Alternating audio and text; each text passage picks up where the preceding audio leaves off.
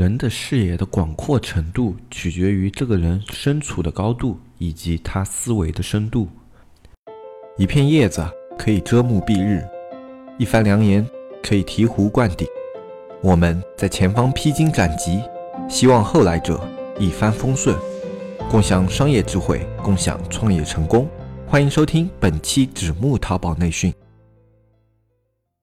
大家好，欢迎收听本期不客观、不中立、不严谨的大型娱乐经验淘宝分享节目，我是你们的老朋友黑泽。首先，我们还是公布上一期的获奖名单，依旧跟前面几期一样，我们会随机送出一件我们纸木定制的 T 恤。中奖的第一个听友的 ID 是雪娃娃喝茶，第二个听友的 ID 是 A 假半仙 A。啊，因为时间关系的话，我们在这一个板块就不多聊了，因为我要讲的东西实在太多了。如果时间太长的话，整个节目就非常的拖沓嘛。接下来我们还是进入我们之前的一个惯例，就是问题答疑的环节。这一期呢，我们选出的问题是来自听友黄零零六六的问题。他说的问题是：最近因为同行卖的便宜，他卖的价格是我的成本价，导致生意越来越不好。同行可能是进货量大，价格便宜一点，还有他的配件也差一点。我有做产品质量的说明，但是没有用，现在不知道怎么应对。那么这种情况的话，我们是可以很经常的在自己的类目里面看到的，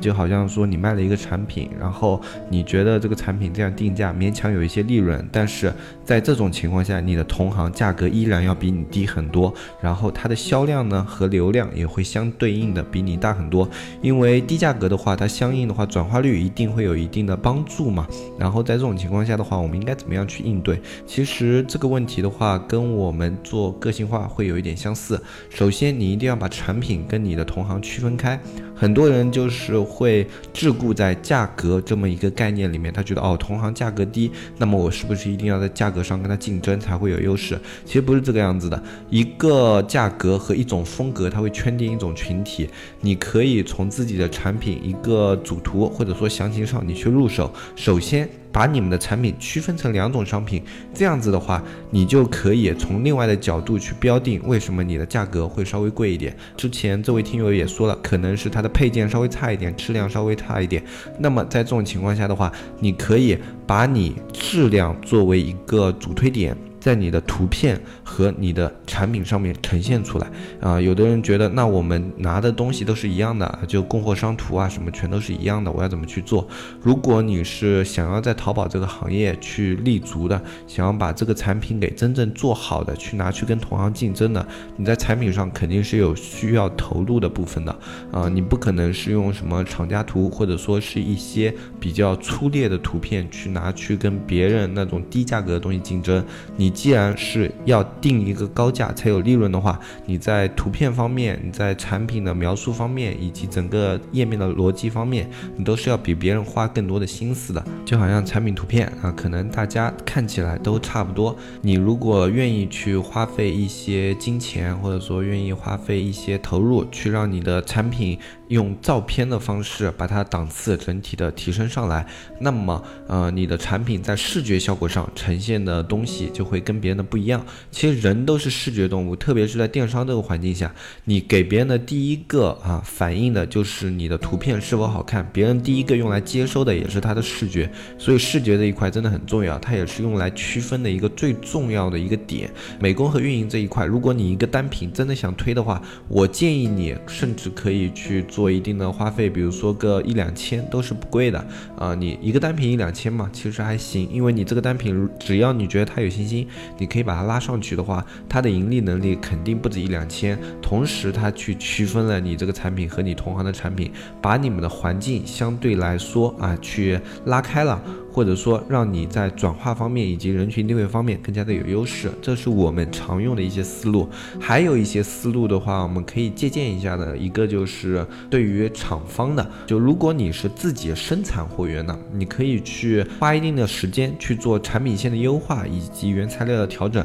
这是我们在遇到价格战的时候，我们会去考虑的一些方面。因为我们自己有厂嘛。那么如果这个时候行业大盘这个价格都在往下压的话，我们会去考虑啊是。否有一些很好的替代材料，成本可以稍微的把它下压一些，或者说我们在供货量上进的更大一些，然后把成本下压一些，我们会去考虑这方面的东西。不过这样的思路对于大部分的人来说是不通用的，但是你们可以以这个点还是可以去发散一下的。比如说我虽然没有厂，但是我可以换供应商啊。没有厂的好处就是你去选择货源的一个范围会更广。像我们自己有厂的话，我们去做货源肯定是自己生产的成本是最低的。但是如果你没有厂商的话，你可以去挑选整个市场，其实都可以当做是你的货源。你可以去这个货源地带整体走访一下，看看有没有办法把这个成本给下压，或者说有一个材质差不多或者成本更低的一些商品，来拉高你在这个价格方面可以去定义的一个区间。这样子的话，也是对你在价格方面去下压有帮助的一些点。关于上一期的一个问答环节，我们就暂时聊到这里。如果大家还有什么问题的话，同样可以留言在这一期的评论下面，我们会抽取一些比较有代表性的、比较值得拿到节目里面来说的一两个问题，然后在下一期节目的时候跟大家探讨一下。比较关注我们纸木社区的一些会员，肯定通过前面两期节目或者我们的微信朋友圈都已经知道了，就是说我们现在在推广一个知识星球，就我们纸木见闻的一个知识星球。这个知识星球的话，其实我们现在加入是非常划算的，因为我们老会员，你只要加入知识星球，三天后我们会把款退给你。啊，当然这个退款我们会去掉知识星球的一个扣点，之前有说过，为了我们走账更加清晰，我们会去掉一个扣点。那么我们知识星球现在是五十元加入，我们到时候退款的话，我们会退四十七元，这个三块钱就是知识星球的扣点。呃，大家都可以自己去注册一个星球看一下，是不是真的有这么一个扣点。然后呢，最近也有一些问题啊，就是我们这个免费的一个退款环节啊，是针对于我们社区的一些用户的。有的一些社区里里面的朋友呢，他们拉了一些自己的熟人，或者说自己的一些小伙伴，加入到了这个知识星球里面。那么，如果你没有加入我们社区的话，知识星球这个款我们是不退的。而且，包括我们现在这个知识星球之所以定价这么低，也是为了方便我们那些老会员退款，因为我们价格定高了，扣点也会变高。比如说，我们如果定个一两百的话，那么我们扣点就要六七块，对于我们退款来说，你们还要多损失三四块钱，所以会特别的麻烦嘛。所以我们现在呢是非常划算的一个期间，对于我们老会员来说，对于想要加入社区的人来说，啊，但是呢，这个期间也希望大家暂时先不要推送给还没有加入社区的一些朋友，因为我们这个还是针对我们社区内部的一个活动啊，你的朋友过来了，到时候没有退款活动啊什么的，我们解释起来也会比较的麻烦。嗯，因为等到我们这个知识星球这里老客户整体加进去全都结束了以后呢，到了九月十五号这个时间，我们知识星球也是肯定要涨价的嘛，所以大家可以如果想推送的话也没关系，你们可以九月十五号之后推。九月十五号之前呢，还是希望大家暂时先不要推，因为我们这个价格现在真的只是为了方便给老客户返款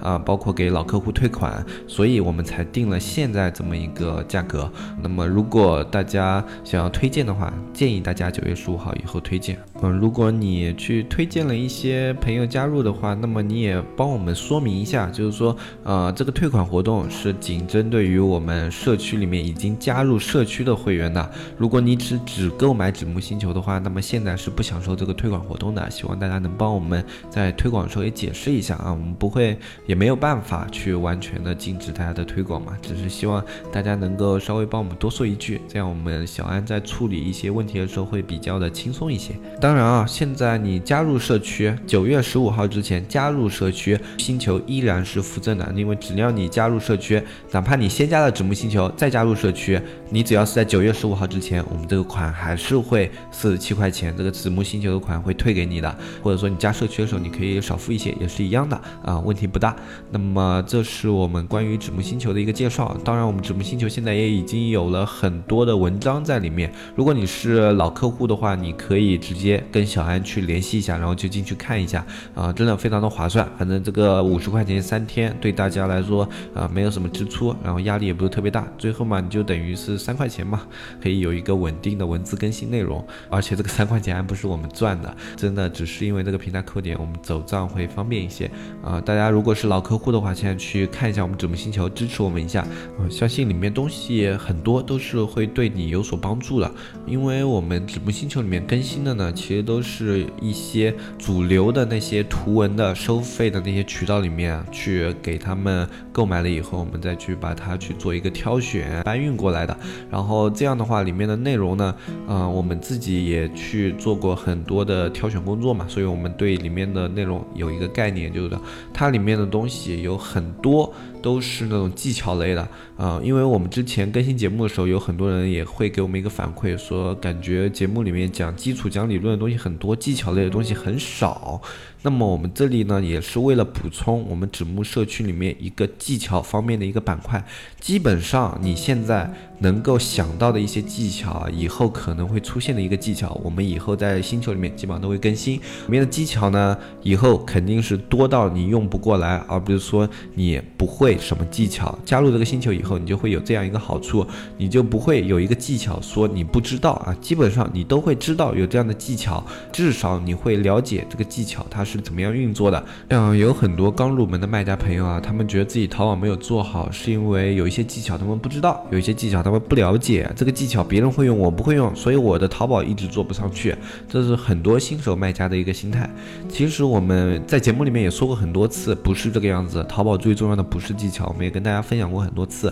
但是有很多人不信嘛。那如果你现在呃有机会的话，你就可以加入我们社区看一下这些技巧到底是怎么样的，在怎么。星球这么一个快节奏的更新下，基本上大部分的技巧你都可以看到，你就可以看到这样的技巧是不是会给店铺带来一个本质性的变化，而还是仅仅做到一些锦上添花的作用，或者仅仅做到一个开阔视野的作用。那我们一直是秉承着。技巧这些东西，它仅仅是用来开拓你的视野的，给你一些参考意义的。你不能按部就班的去照着这些技巧去做的啊，因为我们之前也说过很多次，就是说每一个技巧它都有一个适用的一个环境啊，不管它的定的数据量啊，不管它操作的一个客户环境啊，它都是在一个特定的环境下完成的。哪怕他用实例给你介绍，也是针对于他那个类目、他那个产品来进行讲解的，不适用于所有人。所以技巧类的。东西更多的你要做的是参考、分析以及借鉴，而不是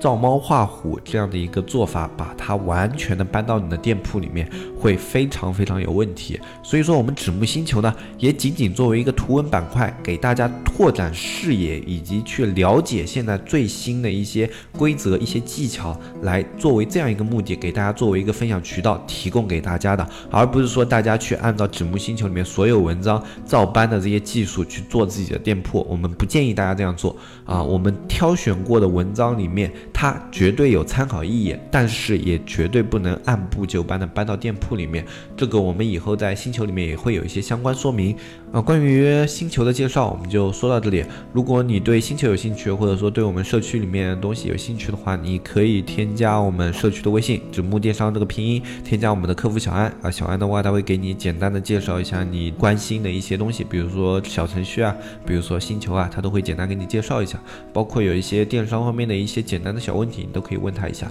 今天的话，我们接下来会带一点从零开店的内容。呃，今天的内容呢，不是一个实操方面的，而是我们最近给大家做一个我们近期的店铺介绍啊。我们的店铺的话，很多人还不知道叫什么叫奇末诗画啊。如果你特别有兴趣的话，想要看一下这家店铺啊，它现在怎么样子？我们装修是已经完全好了，现在的一个初步运营这样一个阶段啊。如果你想看一下这家，店铺的话，你去联系一下小安，小安会把店铺的名字发给你。我们这个店铺呢，最近做了两方面的一个调整，一个是价格方面的一个调整。如果有一些听众朋友比较关注我们店铺的话，应该会发现我们在价格上面有一个调整，然后我们在产品上有一个调整，我们在直通车上面也有一个调整。那么这三个调整的原因是什么啊？我们为什么要来分享一些这样的调整啊？原因是这样的，就是你在做店的过程中肯定。我们之前在说整体计划的时候也说了，店铺发展肯定会你跟你的计划有点出入。我们适应你店铺的要求，一定会对自己的计划去做出更改，而不是说你计划定了什么，你就一定要把这个店铺啊做成什么什么样，这样是有问题的。因为你适应店铺的方法，一般来说才是对这个店铺目前阶段最好的方法。如果你对它后期有什么期许，你应该一点一点的去把这个店铺做一个变化，做一个调整，而不是说你。在初期的时候就要求它一步到位，这样是有问题的。那么我们首先第一个做的是价格方面的调整，价格方面的调整非常的简单，因为我们这个店铺等于是新开店铺，所以它的销量基础啊非常的低。我们一开始的话是以一个高客单去定义这家店铺的嘛，我们也说了我们要做一个中高客端店铺，但是呢这样直接去操作有一个问题，就是说在低销量、低评价数量以及低购买量、低权重的情况下，我们直接定高价，这个店铺竞争力会非常非常差。那原本我们考虑的有两个方案，一个做一个低价款引流，就是说我们在店铺里面去做一个价格来说相对低的款，放个几个，然后用这几个款先进行主推，然后拉高店铺层级、店铺销量、店铺权重，然后再这样。店铺有了权重以后呢，再去把这些款慢慢的去替换掉，把主推的那个精力转移到我们的一个高客单的款上，这是一种思路。然后另外一种思路呢，就是降低全店的一个价格，降低全店价格，相比前面一个做法有什么好处呢？一个好处就是你全店的动销率会比较好，因为你全店的价格都比较低的话，看着你这个商品进来的那些客户，他们在你这个店铺里面，他的一个间接转化的能力会比较好。如果用低低客单产品去进行引流，直接引流的话，那么你高客单的产品的动销率会非常的差，整店动销也会比较差，这是一个方面不同的。然后另外一个方面不同的就是你整店的一个低价呢，它会去定义你的客户的标签，相对来说会更加的大一点啊。就如果你单纯几个商品去圈定客户的话，它的客户标签跟你店里的其他商品是不吻合的。但是你用全店这么样一个低价同风。风格的产品去定义你的标签的话，那么它这个标签相对来说针对这个商品还是比较符合的，它至少符合你的商品标签。虽然可能它的价格标签会有出入，但是它的一个商品标签还是比较准确的。综合这些考量呢，我们最后的一个定价是定到了一个全店。把它往下降，降到一个行业现在一个正常的平均水平，现在是这样的一个情况。然后第二个是做了产品调整，我们原先的话产品是以啊我们行业传统的一个单幅这样一个装饰画去做一个售卖，但是呢后来我们考虑到我们美式的环境不一样，我们想要美式这个款它的利润更加稳定的话，去做单幅我们的亏损。风险会比较大。如果主推单幅的话，呃，在双十一、双十二的时候，如果出售大量单幅，我们在一个低价情况下，亏损风险比较高。那么在这样的一个情况下呢，我们考虑呃做一个三连的一个套装，把价格在单幅的竞争力上更高，但是它一定要三幅一起买，这样做一个套装。这样的话，它在一个拉高客单以及去为后面的大促做一些准备啊，去做一些适配这样的一个商品，它是更加合适的。所以我们现在主推把目标放在。了这样的一个新的三连款上，呃，这个考虑考量一个是考量接下来的一个销售环境，就是会有一大波的大促活动会接连的进行，这是我们考量的第一个点。然后第二个点，我们考量的就是一个风险成本，这是我们在产品上做的一个调整。然后同时还有一个直通车调整，不应该说调整，直通车这个应该是我们既定的一个步骤。我们前面在进行测款，在我们测完款以后，我们现在把直通车已经。去拉到了一个重点运营的状态，那么啊，重点运营呢也是我们要推的主推的那个三连款，因为这样的话，它去获取流量的能力以及它的产品表现就会比较快的可以拉升起来。其实有很多的听众朋友他们是说我们这个从零开店的系列节奏太慢了，这个方面的话，其实可以跟大家稍微的说一下，就是说从零开店这家店呢，它并不是说由我。我们的团队啊，在进行一个运作啊，它是这样的一个情况。如果你是一直跟节目的一些老听众的话，应该还记得，我们从零开店呢，是我们团队里面的一个人。啊，他现在一个技术水平啊，以及一个能力啊，都达到了一个开店的水准。他自己提出了他想要去开一家淘宝店这样的要求，由我们这边哎厂方来给他供货。他作为一个主要的一个股份占有者，然后去运营这家店铺，所以这个店铺。它的一个主要的运营方案的制定以及运营策略的制定，都是由这个运营来进行执行的。我们呢，只是作为一个辅助方，去给他提供他需要的资源，比如说他的供货资源啊，以及因为他的资金可能会有一些不足，我们会给他做一些资金的补充。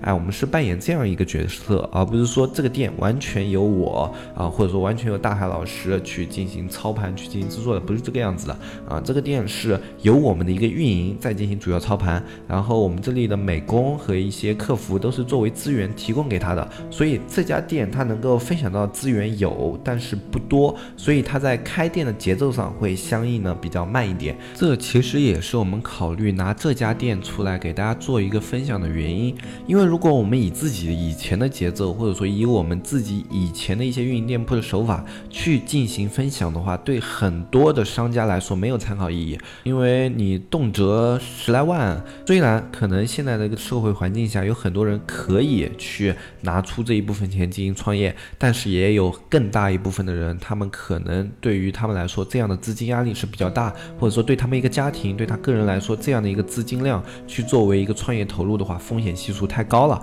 那么他们能够考虑的资金量会更少。我们这个运营他现在创业的状态呢，更加贴合于那一部分的人群，所以呢，这家店它也是相对来说对这部分人来说更加有参考意义的。这也是是我们这一次拿这家店出来做从零开店分享的一个原因所在啊。那么这就必然导致了这家店的节奏会稍微的慢一些，一个就是它的资源配比和人员配比并不是我们平时开店那种节奏，另外一个我们要尊重我们那个运营的意愿啊，就是说他是这个店的主要的一个发起者、持股者以及占有者，他在这个店里面占绝对的一个主导地位以及一个支配地位。所以很多时候我们是要尊重他的想法，也要去信任他的一个运营决策的。而且我们最近跟他去谈了一下，就是说接下来的话，我们会让这个运营也过来跟大家去做一些分享，然后去做一些他运营上的一些思路的交流。希望大家到时候能够多多的给他一些支持，因为是一个非常内向的人。我们其实之前跟他提了很多次来做一些节目，给大家做一些交流，但是人非常的内向，一直不是非常好意思。然后这次总算是被我们说动了，然后呃这一次过来，希望大家能给他一些支持，因为毕竟第一次做节目的话，肯定会有一些瑕疵，有一些不足嘛。那么也希望大家能够给他一些理解，如果做的不好的话，也希望大家能多多包涵，也给出一些建议。如果做的好的话，大家就哎给他一些掌声，给他一些鼓励，让他能够在这方面更加有动力做下去。然后还有一个的话，就是很多的听众朋友他们在问我啊，就是说小燕女神去哪里啦？哎，小严女神最近怎么没有做节目啊？其实这个原因非常非常的简单，因为我们纸木社区这个项目的话，其实它算是啊一个公益项目啊，就不能说是我们完全无偿的在运作，我们也有收费，但是它这个收费其实跟我们这个团队的运作啊基本上是持平的，我们从中并没有什么利润啊，钱并不是特别的多嘛，对于我们自己一个固有的业务来说不是特别多，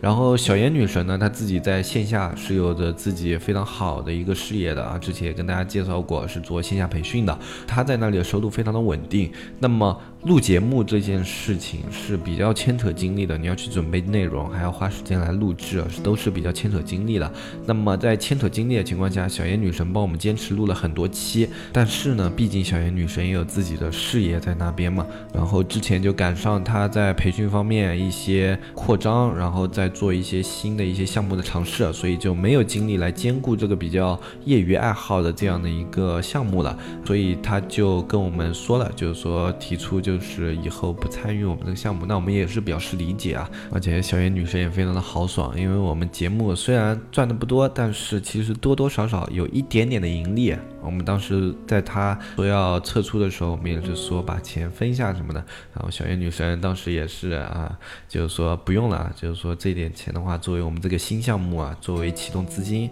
也算是他的一点支持啊，怎么怎么样的，也就没有拿我们当时要给他那点钱。说实话，我跟大海老师对小燕女神还是比较愧疚的，因为真的就等于是帮我们义务的来做这个节目，帮我们顶替了很多的压力在当时。所以其实世界上很。很多事情跟你想象不太一样，很多人可能在看我们社区说，哎，这个呃，你们这个节目还是有挺多粉丝的嘛，也有很多人去加社区，那你们这个节目现在收益应该还可以了啊。如果你是净算一个入账的话，那确实勉强还能看看。但是呢，我们这个节目并不是只有入账，它是有支出的。大家很多人在去创业的时候考虑不到这些点，他去会忽略很多成本啊。其实我们这个节目现在。顶多就这个自媒体啊，顶多算是个收支平衡。我们一直是在维持它，尽量不要去亏损，能够赚一点点钱就已经很满足了，就能够让我们坚持把这件事情做下去。就是说，我们可以。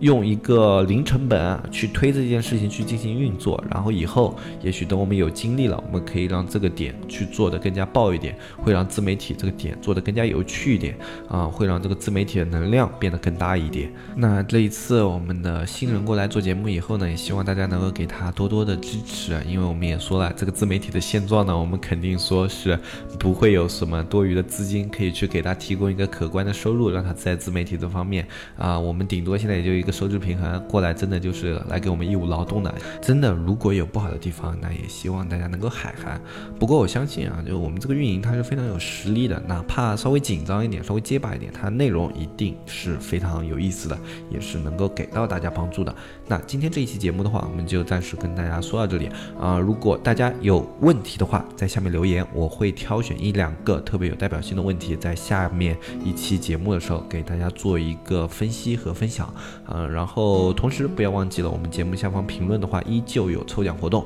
我们会在评论区里抽出两位听众朋友，发放出我们的一个福利奖品。然后这一期中奖的一个听众朋友呢，千万不要忘了把地址私信给我们啊，因为上一期的一个中奖听众还没有把地址私信给我们。如果我们没有地址的话，东西是没有办法寄出去的啊。希望这几个幸运女儿可以快快的把地址给我们，然后我们可以快快的把礼物给寄出去。那今天这期节目我们就跟大家分享到这里，我是黑泽，我们下期再见，拜拜拜拜拜。